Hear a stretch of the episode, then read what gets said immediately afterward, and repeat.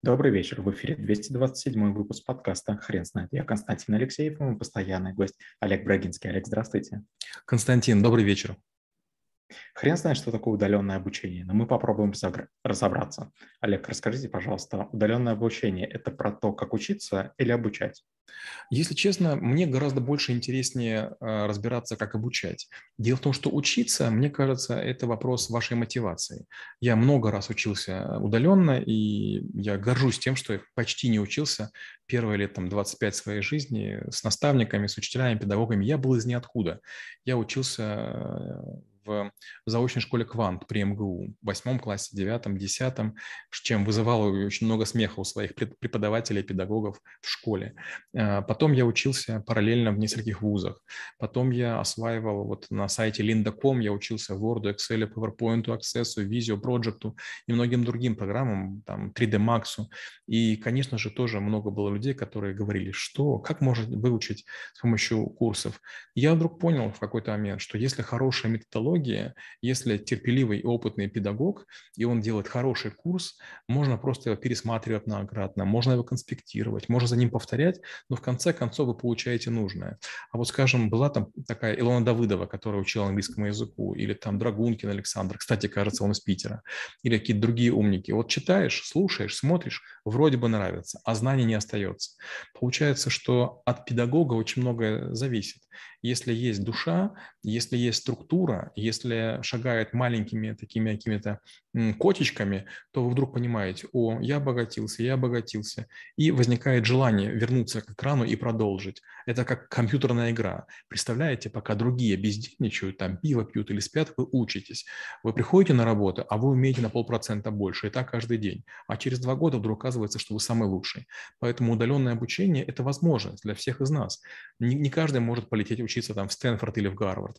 Не каждый может себе позволить билет в Париж или э, в Лондон. Не каждый может вызвать себе там профессора Хурикана, там крутой есть такой в Гарварде, который MBA читает. Но эти же люди выкладывают ненормально большое количество информации. Кто мешает ее освоить? Денег даже не надо. Олег, все-таки я хотел немного подробнее остановиться на вопросе обучения. А, есть тут какой-то секретный ингредиент? Может быть, дисциплина, может быть, э, еще что-то, э, то, что не хватает людям а, изучать и познавать а, новые навыки. Я скажу, какие вещи я думаю, не факт, что я прав. Первое, мне кажется, это высокая степень практичности. Например, я постоянно был в институте окружен очень умными педагогами, которые были теоретиками. Я к ним подходил и говорил, а вот скажите, как там это сделать на ассемблере? А вот объясните, как построить вот такую-то модель? А вот как можно там вот такой сделать прогноз? И педагоги, которые умничали на лекциях, не могли мне ответить. Причем я даже деньги предлагал. Я уже в Альфа-Капитале работал, у меня были деньги, я мог заплатить. То есть я я приходил с реальными вопросами, и оказывалось ноль-ноль помощи. Но когда я немножко стал более борзым, я стал обращаться к педагогам Вортона, к Энсиада, Гарварда, Кембриджа, Оксфорда. И что вдруг случилось Стэнфорда и МИТа? А, Беркли еще был. Что случилось? Я пишу, и вдруг я получаю совершенно вменяемый ответ. Я спрашиваю, сколько стоит, а мне говорят, ничего. Я присылаю, помню, в Беркли 200 долларов, а мне сказали, типа, потом отчитались, ваши 200 долларов пошли на покупку там того-то, того-то, того-то. И я вдруг думаю, вот это интересная разница. Получается, приходишь к нашим педагогам, которые могут там поставить двойку или завалить, в армию отправить, ноль э, от них пользы в реальном бизнесе. А педагоги западные почти все говорят какие-то такие грамотные вещи. Вторая вещь в педагоге – это, наверное, готовность многократно объяснить свой предмет. Вот э, у меня много было тяжелых предметов в институте. ТОЭ, сопромат, э, там, начальная геометрия, и мы очень сильно страдали. Не было учебников, не было хороших объяснений.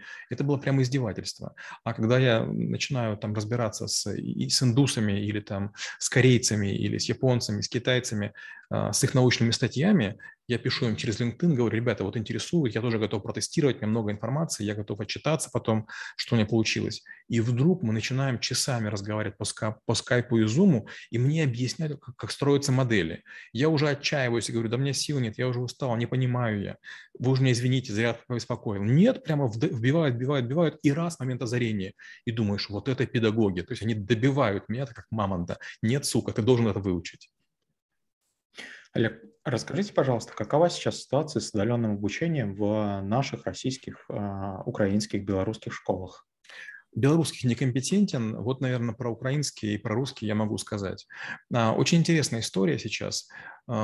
Полная деморализация преподавателей. Есть разные сайты типа VIP-слив, э, складчина, Робин Гуд или какие-то похожие, я, может, немножко перевираю, но, скорее всего, они плюс-минус так называются. Вот. Мне регулярно разные антипиратские ассоциации пишут, всякие там а, порядочные граждане говорят, твоя информация там-то есть, там-то, там-то, там-то. Ну, представьте, вы педагог.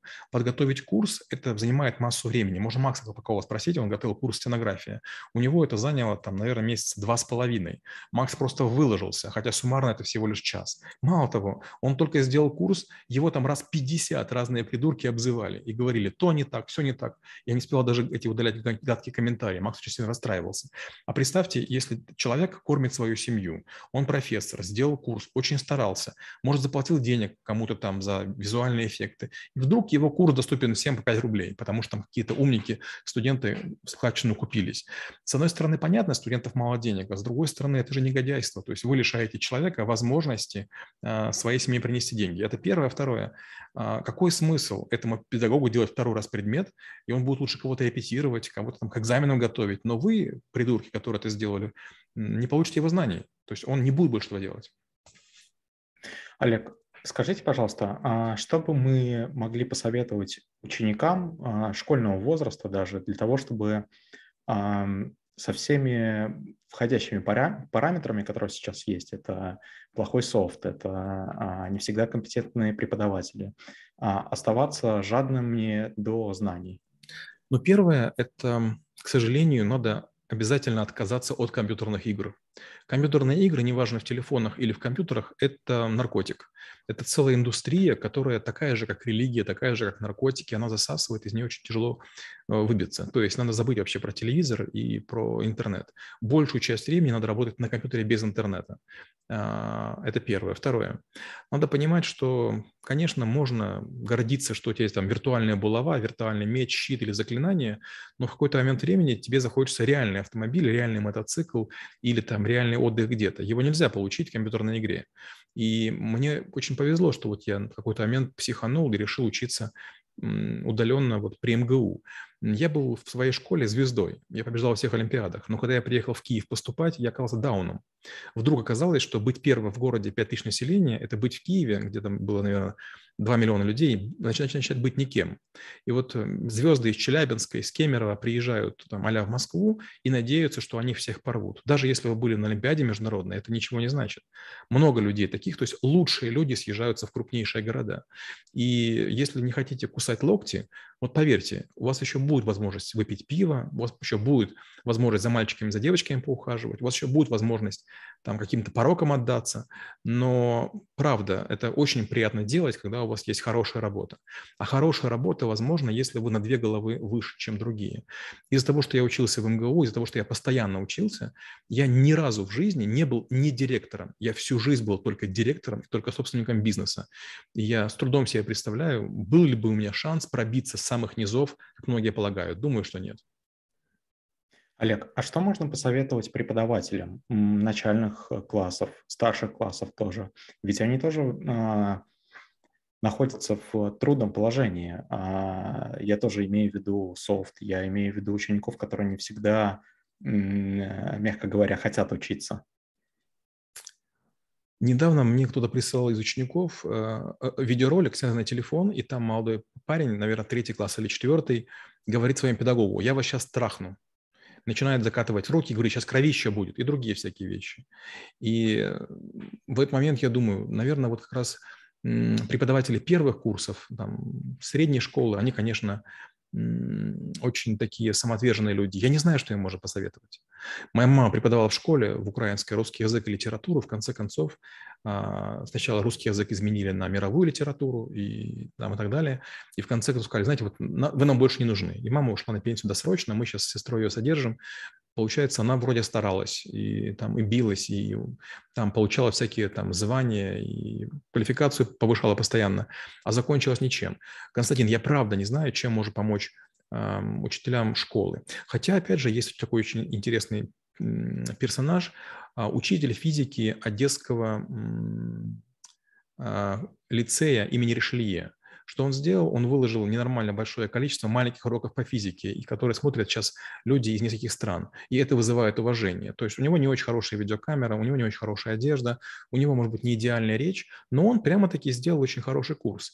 Другое дело, что вряд ли это ему помогло лично, потому что через, по-моему, недавно его даже побили очень сильно, потому что завидуют. Но, получается, он не получил за это денег, то есть он это делал вопреки а не благодаря. И это очень обидно. А вот тем, э, кто в институте преподает, тем, конечно, могу советовать. Я, будучи аспирантом, очень много зарабатывал. Я работал на Blizzard Entertainment, я работал на Raven Software, я работал на Borland, на Microsoft, на Intel, на Motorola. Нужно просто кроме обучения, немножко заниматься еще и развитием своего предмета. Если вы будете хоть немножко заметным, к вам будут приходить, просить, допустим, репетировать, готовить к экзаменам или еще к чему-то. Но, к сожалению, других шансов, возможности я не вижу. Я не верю, что есть педагоги, которые будут и преподавать, и быть в бизнесе. Я 10 лет был в бизнесе и преподавал, но в один из дней сказал, ребята, зачем мне это надо? У меня в бизнесе свой кабинет, у меня в бизнесе, извините, свой туалет, у меня в бизнесе там два ассистента и все что угодно, машина, мобильный телефон. Я прихожу в ВУЗ, нет горячей воды, нет туалетной бумаги, нет дверок в туалете. При, э, там как бы все голодные, а как зомби-преподаватели и злые, агрессивные э, студенты. Зачем это вообще терпеть? Олег, расскажите, пожалуйста, почему вы выделили удаленное обучение в отдельный навык и как вы его преподаете в школе трэблшутеров? Несколько было таких вещей. Ну, во-первых, несколько олигархов нам давали своих детей, и мы ими занимались. Один даже к нам каждые выходные из Петербурга приезжал, и водитель на Мерседесе стоял и ждал день и ночь его значит, под зданием на Нижнем социальном переулке. И я все время говорил, почему вы не хотите удаленно? Э, зачем? У вас же прекрасные компьютеры, прекрасные колонки, микрофоны. Но будьте вы удаленно. Нет, хотели лично. А, много у меня есть знакомых, которые постоянно прилетают в Москву и там, тратят деньги на гостиницы, лекции для того, чтобы пообщаться со мной и другими педагогами. И я все время думал, как это несправедливо. Допустим, казахи бедные летят сюда на самолете, здесь снимают гостиницу, думают, где им попитаться, обратно улетают. Или, допустим, у нас был парень там, из Читы, там, Самары, из Астрахани. Я все время думал, вот бедняжки, какие они колоссальные усилия прилагают. И в какой-то момент, благодаря ковиду, мы полностью перешли на онлайн, и мне показалось, что за этим будущее. У нас есть, допустим, парень Максим, он из Сингапура, есть Нурик, он из э, Китая, не помню, какой сейчас город. У нас сейчас есть ученики из 188 стран, и это прям круто. Получается, им даже в голову не, не приходит прилететь, и это очень сильно мотивирует. Получается, ты знаешь, допустим, сегодня будет там 7 человек там, из четырех стран, и начинаем разговор, как бы кто откуда, один, второй, третий, даже ученики удивляются. Оказывается, мы охватываем там, вот есть человек на Канарах, вот есть человек там, допустим, в Казахстане, вот есть поляк, вот есть американец. Вау, круто. Олег, ну, ну, как человек, который специально ездил из э, Санкт-Петербурга в Москву к вам на занятия, я могу сказать, зачем я это делал, потому что а, при физическом обучении а, чувствуется, скажем так, связь с преподавателем, с вами, да, то есть это, это то, чего пока еще онлайн обучение не может передать. Именно за этим а, за тем, что я мог там, переспросить что-то, а, посмотреть на ваши эмоции, а, ну и так далее. Это какие-то такие человеческие чувства, за которыми в том числе и, и за знаниями тоже я ездил. Но тем не менее. Олег, скажите, пожалуйста, такую историю. Вы тоже 5 или 6 лет назад начали преподавать, начали школу трэблшутеров. Как начиналась эта практика? Очень плохо, очень коряво. К сожалению, мы начинали как все, мы начинали как инфо-цыгане, мы начинали на Новом Арбате, очень красивое помещение, Hyundai Motor Studio. Приходило гигантское количество людей, пили чай, кофе, ели всякие плюшки, мы там почти не брали денег за все это дело. И мы думали, что мы сейчас науку двинем в массы, там соберемся 10, 15, 20 человек и будем в бюро Брагинского учить трэблшутеров примерно два человека в год. Закончилось все ужасно, то есть где-то через год стало очевидно, что у нас интеллектуальный туризм. Люди приходят, э, хлопают в ладоши, э, бесконечные делают селфи, но нет людей, которые приходят повторно. То есть что-то было не так. Мы сделали рестарт, попробовали иначе учить, и мы стали один день посвящать одному навыку. Но опять же, люди, которые приезжали из-за границы или из других стран, они говорили, ну, понимаете, мы приехали, чтобы как можно больше научиться. Почему только один навык? Мы перешли к преподаванию трех навыков в один день по три часа, но несколько дней. Тоже возникает сложность. А почему там три раза по шесть дней, это надо как-то ездить, летать, это сложно. В общем, мы до сих пор не нашли оптимальную формулу, мы постоянно экспериментируем с Данилом Шмидтом, это мой партнер, он старший в школе трэблшутеров. Мы постоянно экспериментируем, но скажу так, э, я ни секунды не думаю о том, что у нас получилось. Главная задача была выращивать двух живых трэблшутеров в год. Первое, в чем мы провалились, мы думали, что будут учиться студенты. Студентов очень мало, хотя у нас скидка для них есть. Есть пара студентов, очень таких сильных ребят, которыми мы гордимся, но не массово. Вторая беда мы думали, к нам будут приходить люди, которые будут становиться трэблшутерами, а к нам приходят преподаватели для того, чтобы свои проблемы решить. И это странно, как бы, получается, они более основательные, чем люди, для которых мы это сделали.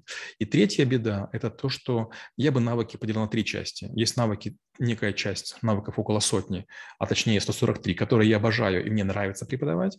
Есть навыков где-то полсотни, которые я очень стесняюсь, типа NLP, гипноз, продажи, телемаркетинг. Ну, по простой причине, я не лучший преподаватель. То есть их просят читать, но в моем исполнении это, ну, честно говоря, там почти шарлатанство. Вот. А есть навыки экспертные, которые я бы очень хотел, чтобы народ освоил, но не получается. Скорочтение не каждого можем научить. Память не каждого можем научить. Access, SQL. А, вот не хватает все-таки знаний педагогических. Олег, спасибо. Теперь на вопрос, что такое удаленное обучение, будет трудно ответить. Хрен знает.